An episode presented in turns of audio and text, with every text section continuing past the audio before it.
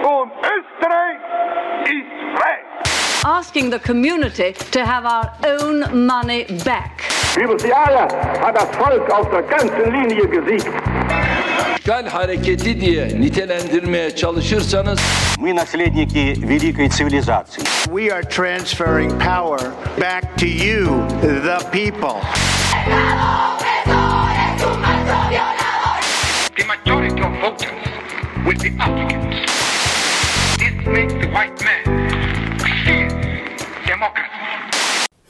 Hallo und herzlich willkommen bei Demokra. Wie? Dem neuen Demokratie-Podcast. Mir gegenüber sitzt Steffi Jahn. Hallo. Hallo. Ah, mein Name ist Nicole Töni und ja, heute ist für uns ein ganz besonderer Tag, denn das ist unsere Nullnummer. Wir nehmen zum ersten Mal gemeinsam Demokra wie auf. Ja, warum machen wir das? Wir haben uns gefragt, was ist momentan los? Man hört immer in den Nachrichten, dass in, jeder, in jedem westlichen Staat es Krisen gibt, die Demokratie steckt in der Krise, ähm, es gibt Amtsenthebungsverfahren, es gibt äh, Rücktrittsgesuche und äh, Brexit und was, was nicht alles. Und wir haben uns einfach gefragt, heißt das, dass die Demokratie in einer Krise steckt? Ähm, woran erkennt man, dass die Demokratie in einer Krise steckt? Ist es was Schlimmes, wenn sie in einer Krise steckt? Oder vielleicht bilden wir uns das alles nur ein? Und wenn die Demokratie in einer Krise stecken würde, was könnten wir tun? Könnten wir etwas tun? Woran würden wir diese Krise erkennen? Und wie könnten wir handeln? Mein persönliches äh, Krisenempfinden zum Beispiel, das hat bereits in den ja, äh, späten äh, 2000er oder frühen 2000ern begonnen, als in der Türkei plötzlich Erdogan an die Macht kam und ein absolut gefestigter demokratischer Staat graduell begonnen hat, immer weniger demokratisch zu werden. 2003 war die Türkei in sämtlichen Demo Demokratieindizes, über die wir übrigens auch sprechen werden, da war die Türkei in sämtlichen Demokratieindizes als frei ähm, bewertet, als ein demokratischer Staat bewertet. Und heute, seit 2017, ist die Türkei als nicht frei gerankt. Das ist, ja, das ist einfach ein, ein Abstieg. Für mich persönlich war das das erste, das erste große Land, an dem ich persönlich mitbekommen habe, es kann auch abwärts gehen. Die Demokratie bewahrt sich nicht selber. Es braucht oft nur einen winzig kleinen Auslöser, vielleicht nur eine, eine einzige Person. Und schon kann etwas so stabil erscheinendes wie eben unsere Demokratie tatsächlich bedroht sein. Oder diese, diese Macht, die momentan Populisten bekommen. In so vielen Staaten kommen Populisten an die Macht. Man denke an Trump, man denke an die Ukraine, man denke an, auch an Österreich, man denke an, ja, an die Bolsonaros dieser Welt, an die AfD, an, an Viktor Orban und so weiter. Oder die Sozialdemokratie, die Volksparteien generell. Ähm, beides scheint in einer Krise zu stecken. Volksparteien ähm, scheinen nicht mehr das zu sein, was sie in, noch in den 1980ern waren. Sie können immer weniger Wählerstimmen lukrieren, immer weniger Leute fühlen sich repräsentiert von Volksparteien. Man hat das Gefühl, dass die Menschen überall auf der Suche nach Alternativen sind, dass das, was teilweise mehrere Dekaden lang gut funktioniert hat, wie eben große Volksparteien wie die ÖVP, wie die SPÖ oder in Deutschland die SPD und die CDU plötzlich nicht mehr genug sind, dass sie nicht mehr ausreichen, dass sie keine richtigen Antworten mehr haben und die Leute anfangen, nach anderen Parteien zu suchen, die sich dann Alternative schimpfen oder die ähm, plötzlich in ganz andere Richtungen gehen, ob es Grüne sind, ob es Piraten sind. Es ist, man hat das Gefühl, die Menschen suchen nach etwas Neuem, nach etwas anderem suchen nach einer neuen Form vielleicht auch von Staat, nach einer neuen Form von Demokratie oder auch nicht mehr. Und ähm, es sind mehr Fragen als Antworten. Die Unzufriedenheit mit dem politischen System insgesamt scheint äh, zu steigen. Politikern und Politikerinnen wird immer weniger vertraut, immer weniger zugetraut. Ähm, der Wutbürger ist zum Begriff geworden sozusagen. Das Misstrauen gegen das Establishment gehört fast schon zum guten Ton. Man, man vertraut nicht mehr einfach dem, was der Staat da so von oben herab bestimmt, wenn ich es mal so sagen darf. Man hinterfragt, man sehnt sich nach Alternativen. Und gleichzeitig, und das ist eine für mich paradoxe Entwicklung, ist, die, ist der Nationalismus wieder am Vormarsch, Vormarsch, oder es scheint zumindest zu sein, ähm, diese Sündenbock-Mentalität, dass der politische Islam oder die Zuwanderung oder was auch immer sind an allen Problemen schuld, die es da so äh, gibt.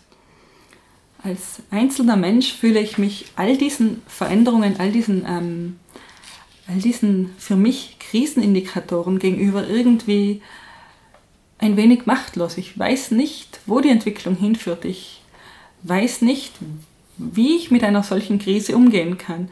Ich weiß nicht, was ich dieser Krise entgegensetzen kann, ob diese Krise überhaupt existiert oder ob ich nur beim Schwarzmalen bin. Und deswegen, dieser Podcast hat höchst egoistische Gründe. Wir wollen für uns auch so ein bisschen auf so eine Sinnsuche gehen und auf eine Suche nach Rezepten, auf eine Suche danach, was man tun kann, um vielleicht entweder die Krise zu bekämpfen im Idealfall oder vielleicht auch selber besser mit der Krise klarzukommen. Es ist auch so ein bisschen so eine Selbsthilfegruppe, die wir hier machen. Und wir möchten euch einladen, Teil dieser Selbsthilfegruppe zu sein. Also nochmal willkommen zur Selbsthilfegruppe. Womit wir uns also beschäftigen werden, ist äh, nicht nur die verschiedenen Aspekte von Demokratie, die verschiedenen Ausprägungen und Formen, die Demokratie annehmen kann, sondern auch Fragen wie, was ist eigentlich ein guter Staat? Braucht es überhaupt eine Demokratie für einen guten Staat oder gibt es vielleicht auch alternative Staatsformen, ähm, mit denen man ähm, besser unter Umständen leben kann? Was, wozu ist ein Staat überhaupt da? Wozu brauchen wir dieses Ding überhaupt? Wer bestimmt mit in einer Demokratie oder in einem Staat und wer bestimmt nicht mit? Wer bestimmt, wer mitbestimmt? Und wieso muss überhaupt jeder repräsentiert werden? Was ist die Idee dahinter? Was, was, warum denken wir, dass das eine gute Idee ist? Warum denken wir, dass es gerecht ist? Wo kommt dieses Gerechtigkeitsempfinden her und was hat das in unserer Staatsform zu suchen? Warum benötigen wir für all das Parteien? Benötigen wir sie überhaupt? Welchen Zweck haben sie? Und was machen wir mit Parteien, die in der Krise stecken? Was machen wir mit sterbenden Parteien? Was machen wir, wenn sich die Parteienlandschaft verwandelt? Wie schützen wir unsere Demokratie? Müssen wir sie überhaupt schützen? Wovor müssen wir sie schützen? Vom Missbrauch von innen? Gegen Systemwandel von außen? Gegen den Putschversuch? Oder gegen Demokratiemüdigkeit, gegen Nichtwähler? Und welche Rolle spielt auch das Wirtschaftssystem in diesen ganzen Fragen? Was hat Kapitalismus mit Demokratie zu tun und müssen die zwei, beiden zwangsweise zusammengehören? Ähm, Gibt es da vielleicht Alternativen? Gibt es vielleicht andere Demokratieformen, die keinen Kapitalismus brauchen? Oder welche Rolle spielen Meinungen, Medien, die Presse oder auch die Tatsache, dass die Medienlandschaft sich eben grundlegend geändert hat in den letzten Jahrzehnten? Das Internet, eben solche Dinge wie genau dieser Podcast oder ungefilterte Meinungsverbreitung, Meinungsäußerung auf verschiedensten Plattformen. Heißt Meinungsfreiheit wirklich immer, dass jeder seine Meinung sagen muss? Ist jede Meinung tatsächlich gleichwertig und ist jede Meinung gleich wichtig? Und wie formuliert man in einer Welt, in der jeder alles sagen kann, politischen Protest so, dass er gehört wird? Wie funktioniert eigentlich auch, wo wir schon bei politischem Protest sind, Agenda-Setting? Wer sagt überhaupt, worüber wir reden sollen, wofür oder wogegen wir protestieren und was in einem Parlament diskutiert wird? Und wer diskutiert eigentlich? Wozu brauchen wir Politiker? Was macht einen guten Politiker aus? Und was sollte ein Politiker vielleicht nicht tun? Ja, und wenn wir all diese Fragen beantwortet haben, was wir in circa 15 bis 17 Folgen nun ab sofort circa monatlich tun werden, dann hoffe ich zumindest, dass nicht nur ihr, die uns zuhört, sondern auch wir selbst ein besseres Verständnis haben werden von dieser Krise oder wahrgenommenen Krise, in der die Demokratie jetzt steckt. Und wir hoffen natürlich auch, dass wir äh, am Ende vielleicht auch bessere Demokraten sind, äh, bessere Mitbestimmer, bessere Mitwirker in diesem demokratischen System oder wenn wir festgestellt haben, dass wir jetzt das ganze Zeug mit der Demokratie abschaffen wollen, ja, dann sollten wir doch auch bitte uns Alternativen dazu überlegen und uns dann für diese einsetzen. Wir werden also, Steffi, bessere Putschisten, sagst du? Ja. Ach, gut, dass ich Österreicherin bin. Oh, das war ein verdammt schlechter Witz. Es tut mir sehr leid. Ich habe schon immer davon geträumt, revolutionär zu werden. Nachdem wir euch nun schon so viele Fragen vor die Köpfe geworfen haben, fangen wir doch mal für unsere Nullnummer ganz von vorne an. Wie verhält es sich denn überhaupt mit dem Thema Demokratie und Krise? Tja, jetzt sind wir weltweit aber auch nicht unbedingt die Ersten, die sich Gedanken über Demokratie und eine Krise der Demokratie machen. Spezifisch denke ich da so an einen Theoretiker aus den 1990ern, der ungefähr jedem ein Begriff sein könnte, sollte, wie auch immer, oder vielleicht auch ist. Ich weiß nicht, ob er sein sollte. Jedenfalls, ähm, an wen ich denke, ist Samuel Huntington, der dieses ganz berühmte Buch Clashes of Civilizations geschrieben hat, oder auf Deutsch Kampf der Kulturen. Ähm, der hat auch eine wunderbare These aufgestellt, nämlich dass ähm, Demokratie sozusagen in Wellen daherkommt. Er meinte, dass wir seit äh, Anbeginn der Zeit, um es mal ganz melodramatisch zu sagen, ungefähr, nein, exakt drei Wellen der Demokratisierung durchlaufen haben. Drei Wellenbewegungen, in denen die Welt ein demokratischerer Ort wurde, so nach und nach. Und jede dieser Wellen auch von einer Gegenbewegung, von einer Krise gefolgt war. Ja, stimmt, das macht eigentlich ganz Sinn, so als ähm, ich so als alter Historiker überlege mir jetzt gerade, das beging wahrscheinlich so in den 19, in den 1850ern, 1820ern vielleicht sogar schon los mit den ersten National- und dann eben auch Demokratiebewegungen, 1848, 49 die ganzen Revolutionsbewegungen und dann eben nach und nach Demokratisierung bis zum, ja, bis nach dem Ersten Weltkrieg eigentlich in dem ja auch viele neue Staaten entstanden sind, die meistens, zumindest in Europa, dann auch demokratische Formen angenommen haben. Und dann Negativwelle, also das Wellental in Form von äh, Faschismus, in Form von ähm, Weltwirtschaftskrise und dann natürlich Zweiter Weltkrieg. Ja, oder auch generell Totalitarismus. Um, ja, eben diese ganzen Schreckensregimes, die haben die Anzahl der Demokratien von vorher 29 auf danach nur noch oder währenddessen nur noch zwölf Stück reduziert. Also während des Zweiten Weltkrieges, gegen Ende des Zweiten Weltkrieges, gab es nur noch zwölf Demokratien weltweit. Gut, äh, im Zweiten Weltkrieg hat Hitler ja auch einiges an Staaten reduziert. Also von daher. das ist jetzt sehr. Das war jetzt sehr böse, Entschuldigung. Gesagt sehr euphemistisch gesagt. Ja, und dann nach dem Zweiten Weltkrieg hast du natürlich dann wieder ein, eigentlich ein Wellenhoch, weil erstens wahnsinnig viele neue Staaten neu gegründet werden in Form von Demokratien. Und dann natürlich auch im Zuge von Dekolonialisierung in Afrika wahnsinnig viele neue Staaten entstehen, die eben auch oft zumindest pseudodemokratische Formen annehmen. Ja, und hoffentlich auch, weil die Welt ein bisschen die Schnauze voll hat von eben Nationalismus und Faschismus und totalitären Regimes und Schreckensherrschaften, sage ich jetzt mal so allgemein. Es ist ja auch nicht so wirklich gut ausgegangen für die meisten. Ja, und Huntington spricht anschließend eben schon wieder von einer Negativwelle, also einem Wellental, wieder so ab den, er macht es in den 1960ern bis 70ern fest, und sagt, dass da die Anzahl der Demokratien wieder von 36 auf nur 30 zurückgegangen ist.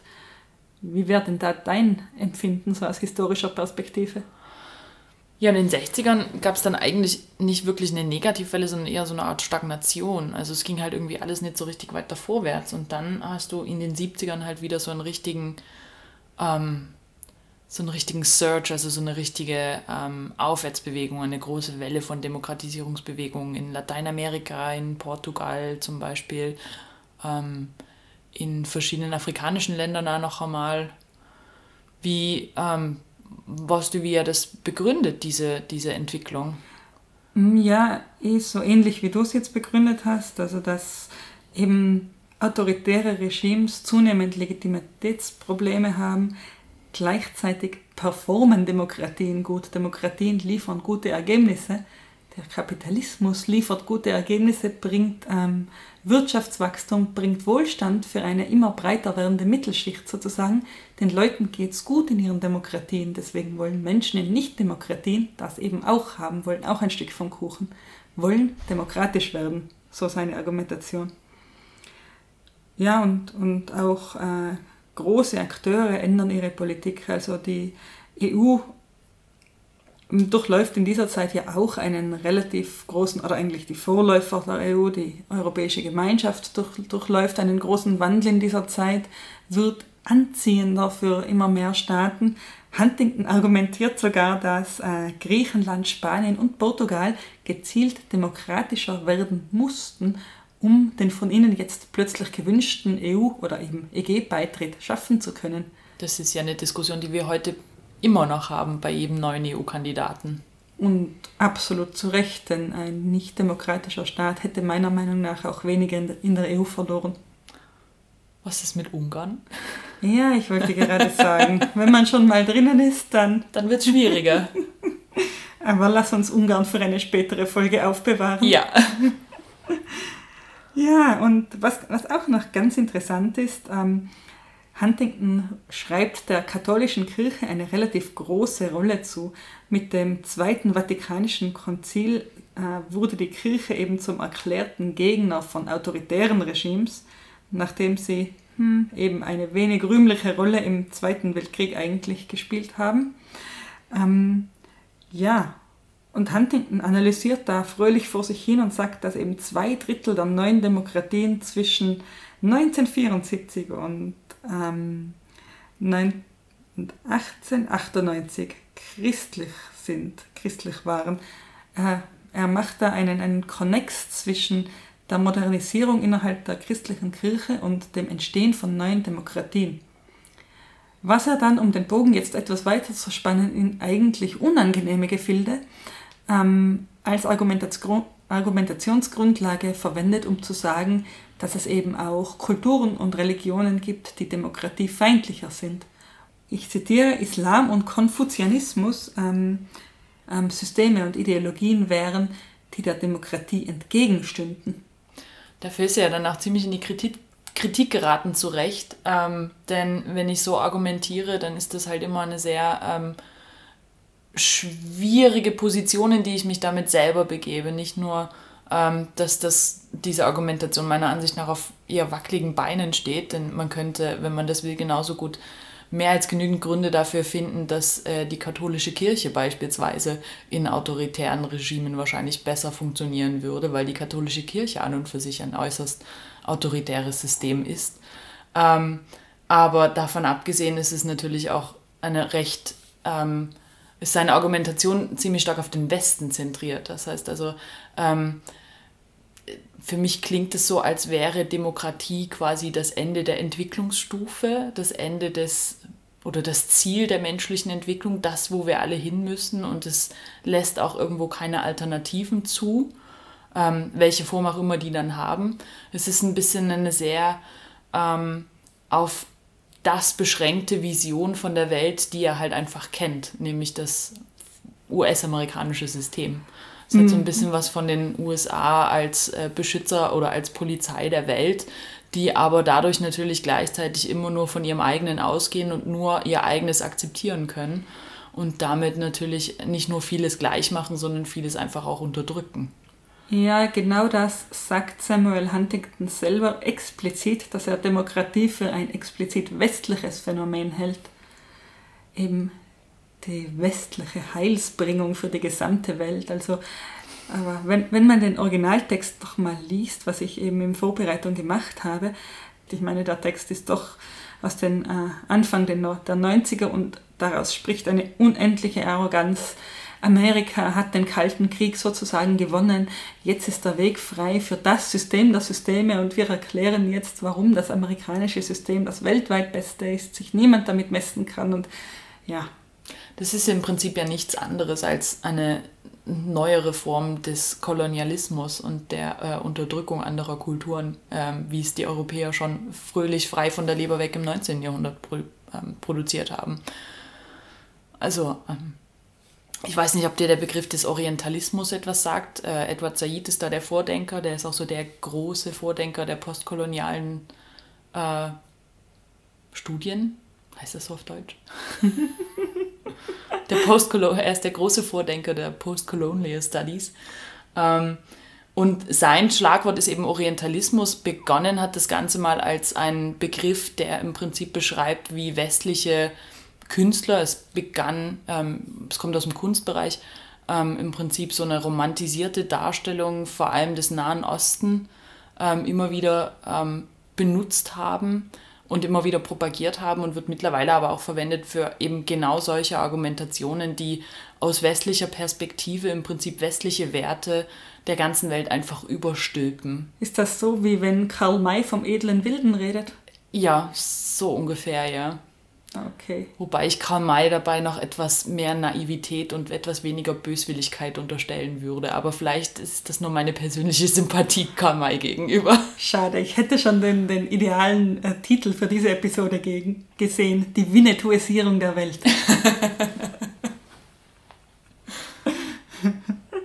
Die Frage ist nur, wer dann der Winnetou der Demokratie ist. ja, da bin ich mir nicht so ganz sicher. Jedenfalls, ähm, wenn wir eben dieser Theorie folgen, wenn wir zumindest den weniger, ähm, weniger seltsamen Auswüchsen von Samuel Huntington folgen und ihm glauben, dass Demokratie in Wellen kommt, dann könnten wir eben mit dieser Theorie sagen, dass wir uns momentan wieder in einem Wellental befinden. Ich glaube, so weit können wir mit ihm mitgehen. Ja. Ich glaube aber, diese Wellen sind ja nicht nur, also es gibt ja mittlerweile mehr als diese eine Wellentheorie, wenn ich das richtig gelesen habe. Ja, also der, der Gedanke, dass äh, Demokratie in Wellen kommt, dass, ein, dass ähm, die Welt sich kontinuierlich weiterentwickelt, denn nichts anderes steckt ja da eigentlich dahinter irgendwo. Ähm, ja, es gibt dieselbe Wellentheorie zum Beispiel auch für ähm, für links, rechts, also für die, das politische System innerhalb von Staaten, dass es immer zwischen, einem eher, zwischen einer eher linken und einer eher rechten Regierung pendelt, weil eben die eine in das eine Extrem und die andere in das andere Extrem schlägt und die Bevölkerung nach Ausgleich strebt.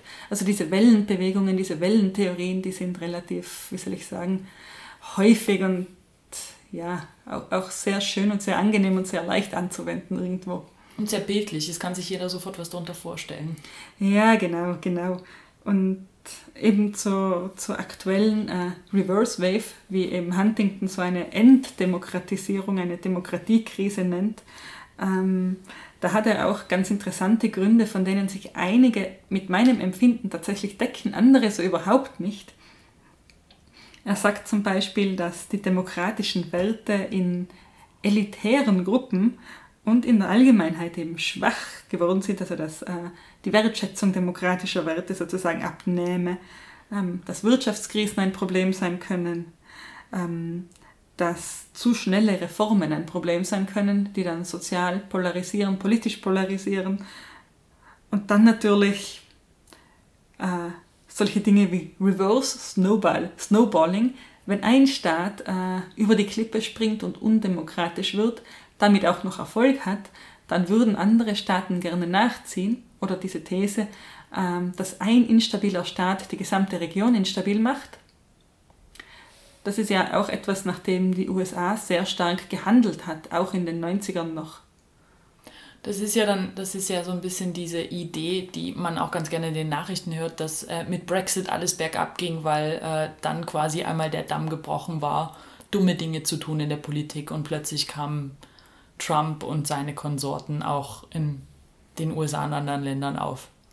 Auch oder eben im, im Nahen Osten, wenn jetzt in einem Land eine Krise ausbricht, dann muss das unweigerlich auf die Nachbarländer überschwappen, die gesamte Region wird destabilisiert, also marschieren wir fröhlich ein. Aber das funktioniert ja andererseits auch gleichzeitig in der anderen Richtung, wie man beim arabischen Frühling gesehen hat. Also man kann sich ja das, diesen, wie heißt der Snowball-Effekt, ja durchaus zu, Nutzer auch machen. Also es funktioniert ja sowohl im Negativen wie auch im Positiven. Eben, jetzt muss man allerdings wissen, dass äh, Samuel Huntington ein Theoretiker ist, der für amerikanische Thinktanks tätig war und der eben diese Ansicht des Reverse Snowballing, Snowballing tatsächlich auch als, als Argumentation verwendet hat um eben solche Dinge zu sagen wie ähm, wir müssen diese und jene Region stabilisieren, denn wenn dieser oder einer, dieser oder der andere Staat ähm, fällt, undemokratisch wird, dann ziehen unweigerlich andere nach. Also er hat tatsächlich in dieser Weise, wie ich das jetzt schildere, auch äh, eben solchen äh, Interventionen das Wort geredet. Das ist ja aber nichts anderes als die äh, Domino-Theorie aus den 60er Jahren. Also das hat er ja jetzt nicht erfunden. Er hat Stimmt. dem Ganzen einen neuen Namen gegeben. Stimmt, stimmt. Und die, wie wir wissen, Demo- die Domino-Theorie in den 60ern hat ja auch schon äh, nicht die besten amerikanischen politischen äh, Schachzüge hervorgebracht. Ich scheine ein Pattern zu erkennen in Sachen äh, schlauer amerikanischer Schachzüge. Sie, sie sind gut darin, ihre Fehler zu wiederholen. Ach, wunderbar. Aber das ist ja auch eine Form von Welle, oder? sozusagen. Ja, und dann gibt es einen ganz berühmten Theoretiker, der mit einem genauso sprechenden Titel wie Samuel Huntington mit seinen Clashes of Civilizations, der eben mit einem genauso sprechenden Titel das Gegenteil sagt, der mit einem äh, sozusagen großen Paukenschlag das Ende der Geschichte verkündet hat. Francis Fukuyama, Das Ende der Geschichte, ein wunderschönes Buch aus, den, aus dem Ende der 80er, aus 1989, der, der eben dort propagiert hat, nein, so ein Ding wie Demokratiekrise gibt es eigentlich nicht mehr, denn offensichtlich hat die westliche Art zu leben, die Demokratie hat gewonnen. Wir sind eben am Ende der Geschichte angelangt und es ist nun allen weltweit klar und muss allen weltweit klar sein und werden, dass dies nur die ideale Form ist, in der sich menschliche Gesell- Gesellschaften zu organisieren haben. Spannend. Gab es denn eine äh, Abschluss Abschiedsparty zum Ende der Geschichte? Es gab ein absolut geniales, geniales Abschieds, Abschiedsstatement. Darf ich kurz zitieren? Es ist, dieser Satz ist einfach zu schön. Ich, ich muss ihn vorlesen. Unbedingt. What we may be witnessing is not just the end of the Cold War or the passing of a particular period of post-war history, but the end of history as such. That is, the end point of mankind's ideological evolution and the universalization of Western liberal democracy as the final form of human government. Wahnsinn. Und niemand hat mich zur Party eingeladen, das gibt's ja nicht.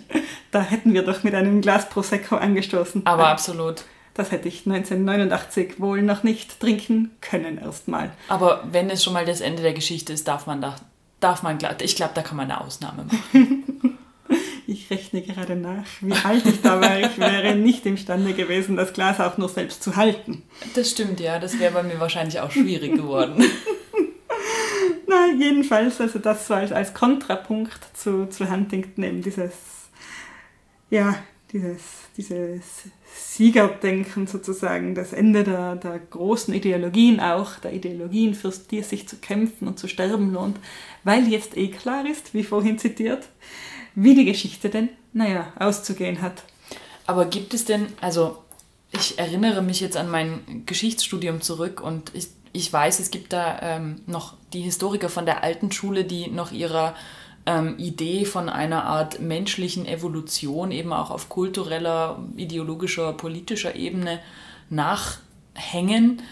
Aber eigentlich ist es ja schon seit Jahren vollkommen, vollkommen überholt, von einer Art Entwicklungsgeschichte zu sprechen, weil ähm, einfach das komplette Konstruktionen im Nachhinein sind. Also wenn ich, wenn ich mir die Entwicklungsgeschichte, ähm, keine Ahnung, der Medizin anschauen möchte, dann kann ich das tun und dann habe ich auch im Nachhinein kein Problem damit, irgendwelche ähm, Entwicklungslinien mir zusammenzubauen und zu sagen, okay, es hat mit A angefangen und ist über B, C und D dann bei E herausgekommen und jetzt freuen wir uns alle über E. Ähm, aber wenn ich an E stehe, weiß ich nicht, wie ich zu F, G oder vielleicht sogar irgendwann mal bei O oder P rauskommen werde. Das kann ich einfach nicht voraussehen, weil das Leben ja so nicht funktioniert. Also ähm, wir bei uns in den, in den, auch in den Literaturwissenschaften haben ja dann irgendwann auch einen sogenannten Spatial Term mitgemacht.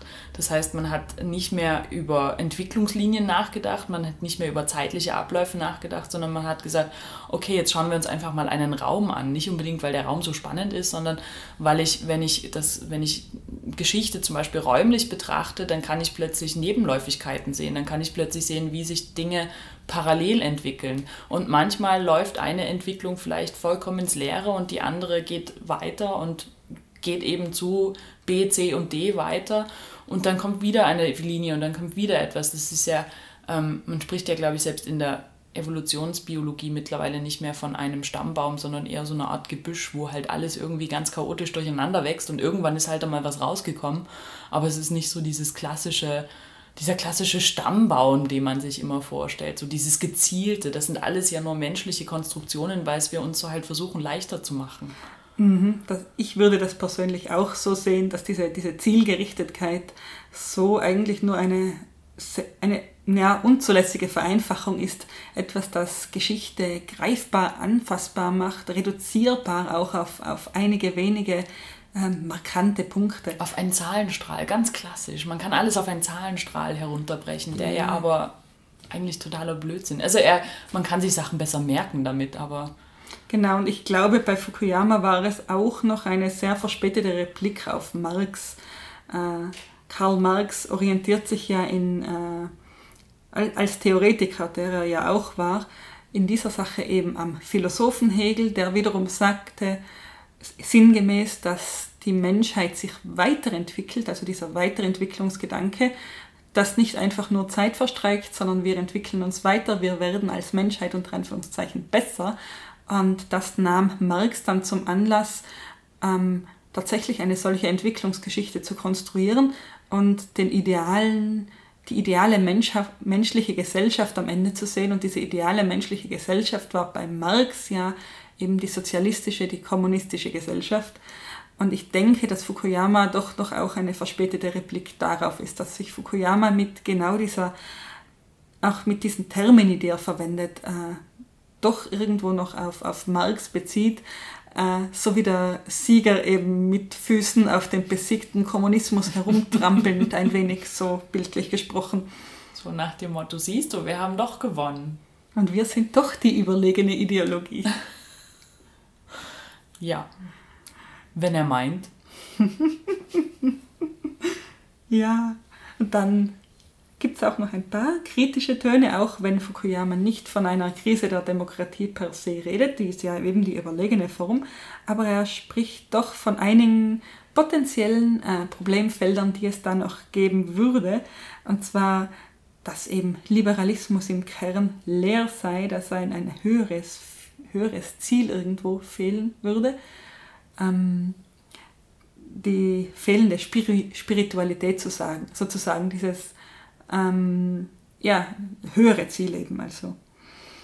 Ähm, und deswegen könnte es alternative, könnten alternative Konzepte für einige Menschengruppen interessant sein und mit alternativen Konzepten äh, meint er vor allem den Islam, schon wieder dieser, der Islam als Feindbild, der eben als theokratischer Staat eine Alternative zu dieser ideallosen, gottlosen liberalen Demokratie hätte.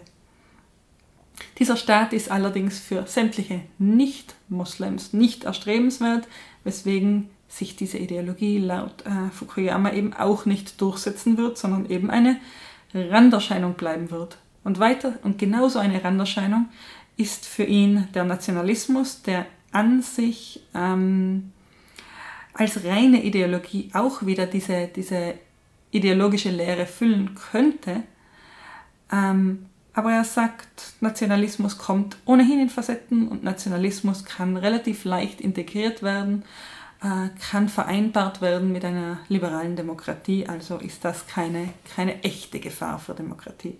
Also Nationalismus gut, Islam schlecht? Nein, nicht unbedingt. Er sagt nur, das wären zwei Konzepte, die jetzt noch der liberalen Demokratie gefährlich werden könnten. Und beide Argumente, beide Beide rivalisierenden Konzepte entkräftet er. Den Islam als Randerscheinung und den Nationalismus als, ja eigentlich vielleicht manchmal unter Umständen eh ganz nützlich. Es ist auf jeden Fall eine interessante Weltsicht, auch wenn ich ihr nicht zustimmen könnte. Ich habe das Ganze jetzt auch etwas zugespitzt, muss ich natürlich, natürlich. zugeben, aber wenn man ich habe auch den, den, wenn du dich an das Zitat von vorhin erinnerst, das Ganze liest sich ja doch auch schon sehr sehr polemisch und es regt schon auch dazu an, dass man ihm eben all diese, diese harten Aussagen dann auch ähm, ja, ein wenig noch zuspitzt und ja. Aber hm. damit kann man auch gut Bücher verkaufen, das muss man ja jetzt auch mal sagen. Würdest du ein Buch, wie, wie könntest du an einem Buch vorbeigehen, das im Regal steht und behauptet, das Ende der Geschichte gefunden zu haben? Ja, eben. Ja. Also es geht den Politikwissenschaftlern auch nicht anders als allen anderen Autoren. Sie müssen einfach Bücher verkaufen. Exakt so.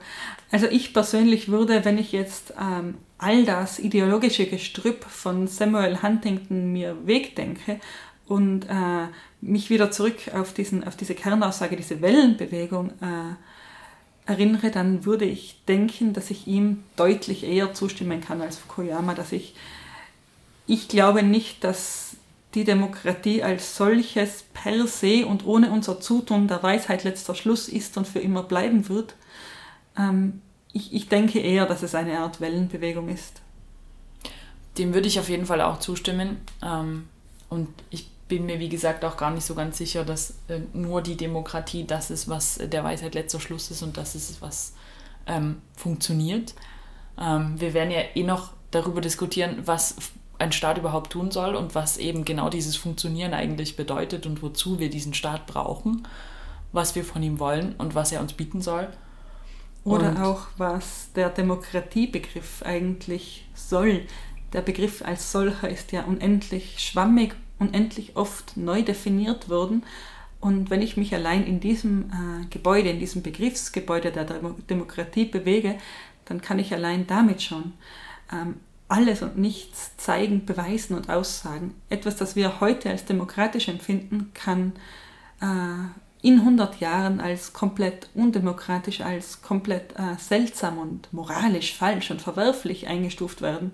Ich glaube, das muss nicht mal unbedingt in 100 Jahren sein. Ich habe schon Diskussionen mit Schweizern geführt, die eben eine andere Form der Demokratie leben und kennen und die ähm, viele, viele Dinge, die ich als selbstverständlich und als natürlich demokratisch empfinden würde, weil ich sie so nicht anders kenne, ähm, als völlig undemokratisch beschreiben würden. Also ich glaube, dass wir nicht mal unbedingt 100 Jahre warten müssen. Wir können einfach mal in die Nachbarländer gehen und uns schauen, wie es da gemacht wird und werden recht schnell feststellen, dass es nicht die Demokratie gibt, sondern einfach 100 verschiedene Spielarten und jeder ist wahrscheinlich der Meinung, dass er das demokratischste und beste und gerechteste System hat, in dem er lebt. Ja, und ich glaube, damit hast du jetzt ein wunderschönes Schlusswort gesagt. Denn mit dem Besten, dem Tollsten, dem Demokratischsten, dem guten Staat werden wir uns in der nächsten Episode auseinandersetzen. Dann freue ich mich schon drauf. Ja, und in der Zwischenzeit sagen wir mal Danke fürs Zuhören und bis zum nächsten Mal. Tschüss. Ciao.